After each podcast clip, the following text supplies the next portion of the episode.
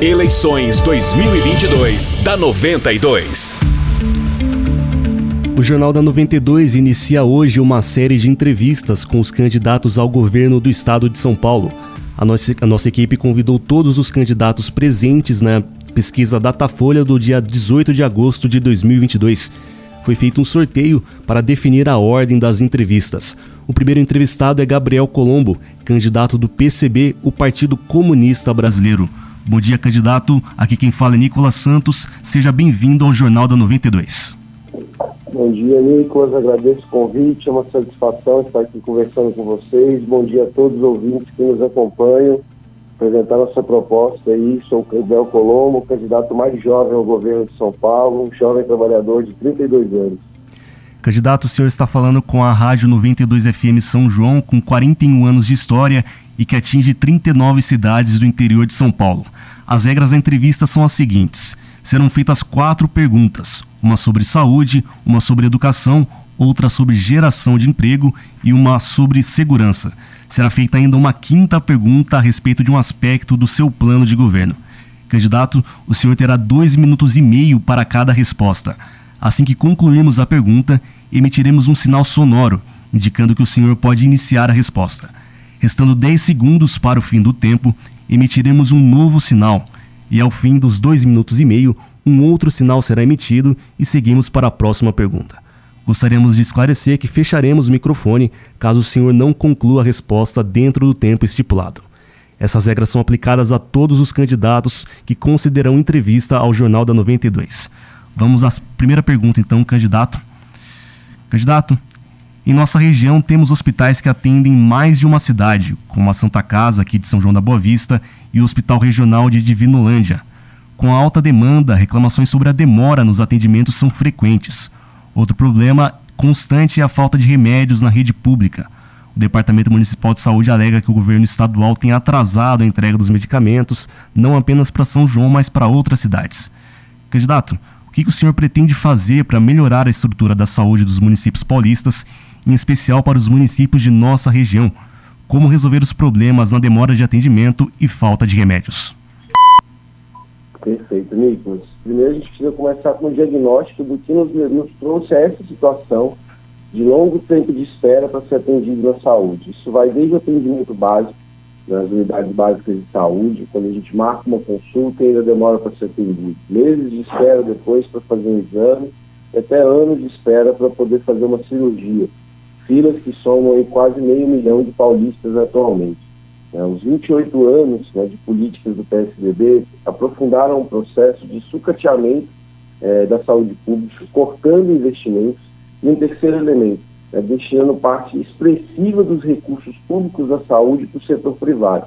O que é isso? Ao invés de investir na melhoria dos equipamentos, na contratação de profissionais de saúde, destina esse dinheiro para a compra de serviços privados em detrimento do equipamento, da melhoria, né, do aumento do número de leitos, do aumento do número de profissionais na rede pública de saúde.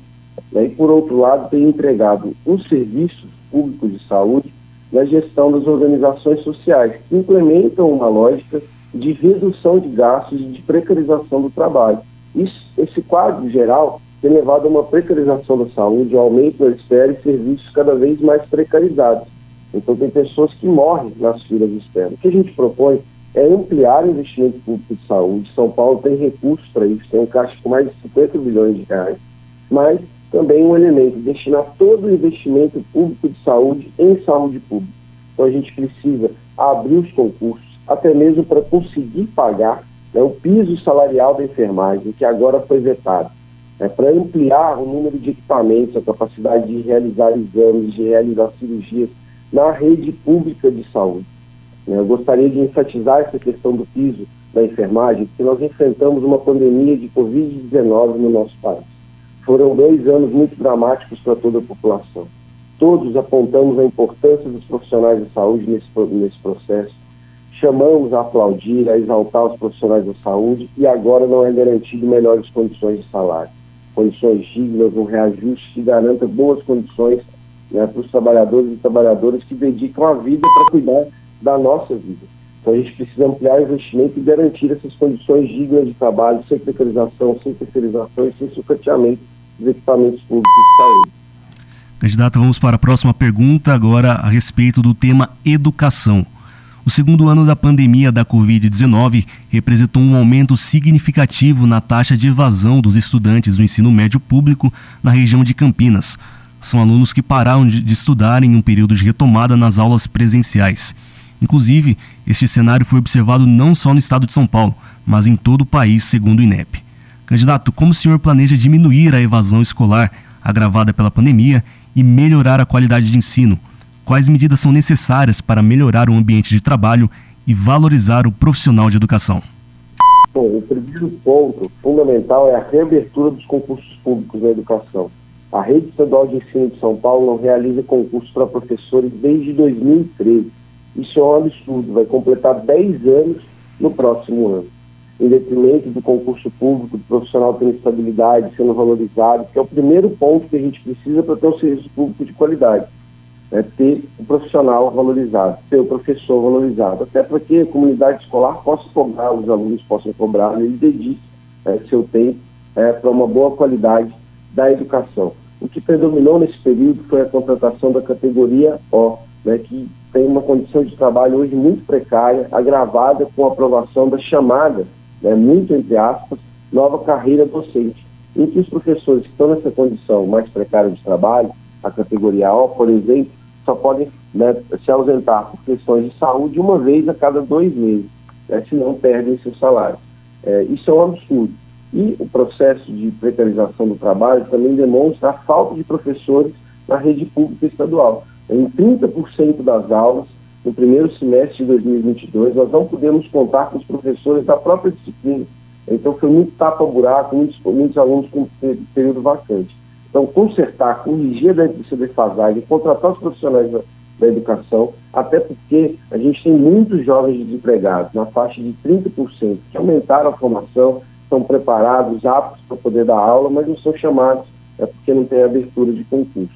A gente também precisa cuidar das escolas é, como um espaço é, que tenha condições de, de, fornecer um bom ensino. A gente vê o sucateamento, obras paralisadas, as escolas não têm infraestrutura adequada, muitas vezes falta o básico dos materiais para a sala de aula, ou mesmo para a higiene, para que os alunos sintam que é um espaço onde eles vão aprender, um espaço onde eles são acolhidos, um espaço que é considerado importante né, pela sociedade e pelo governo. E também isso é capaz de gerar muitos empregos, né, a reforma e melhoria dos equipamentos de educação. E sobre a evasão, teve duas questões que agravaram muito. Primeiro, a desigualdade do acesso à internet que nós temos no nosso estado e no nosso país.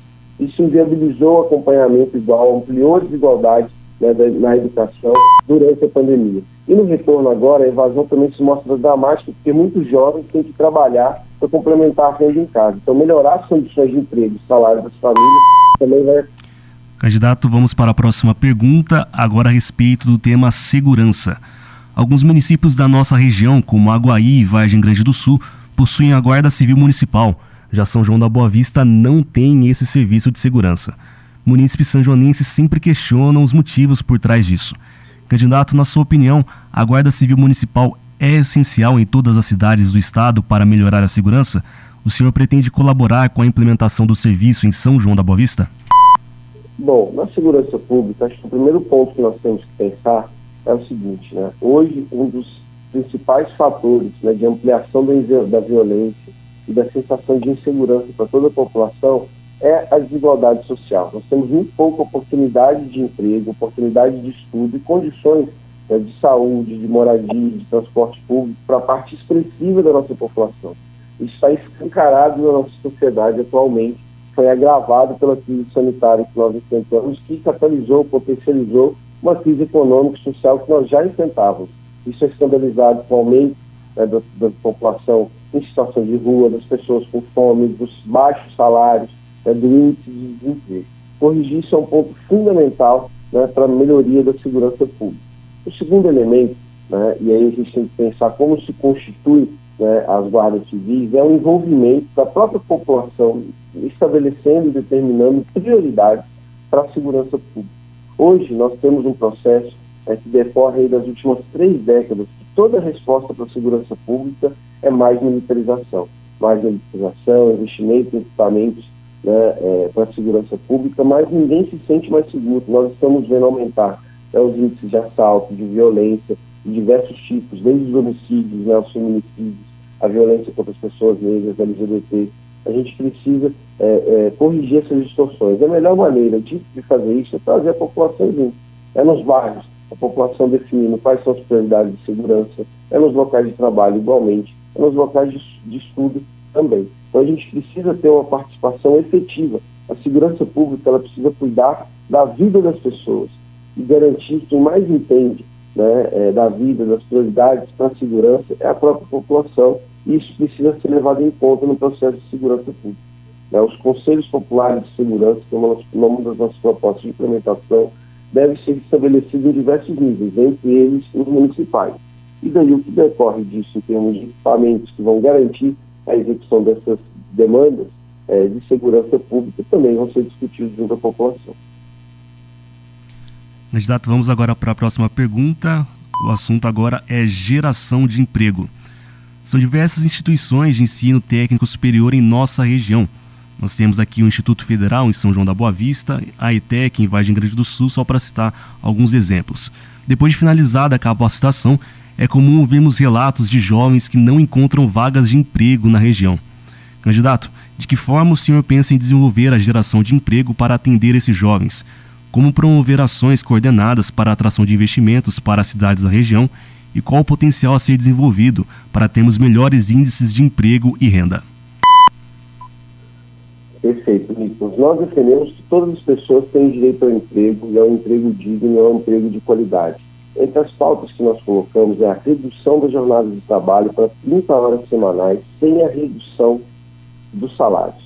Isso porque a gente vai completar em 2023 40, 80 anos em que a jornada de trabalho no Brasil é de 44 horas. Nesses 80 anos houve um aumento né, de tecnologia e uma redução da necessidade em muitos setores produtivos do trabalho humano. Ao invés disso ser distribuído entre todas as pessoas para que a gente possa trabalhar menos tempo e ter vaga para todas as pessoas trabalharem, manter-se a jornada de 44 horas. E hoje nós temos um cenário que ampliou o desemprego, por um lado, estruturalmente, e por outro, as pessoas que estão trabalhando estão extenuadas, né? um cansaço físico e mental enorme com esse processo de manutenção da jornada de trabalho. Então, reduzir isso já é um promove né, é, o emprego, tem condições de promover emprego amplamente.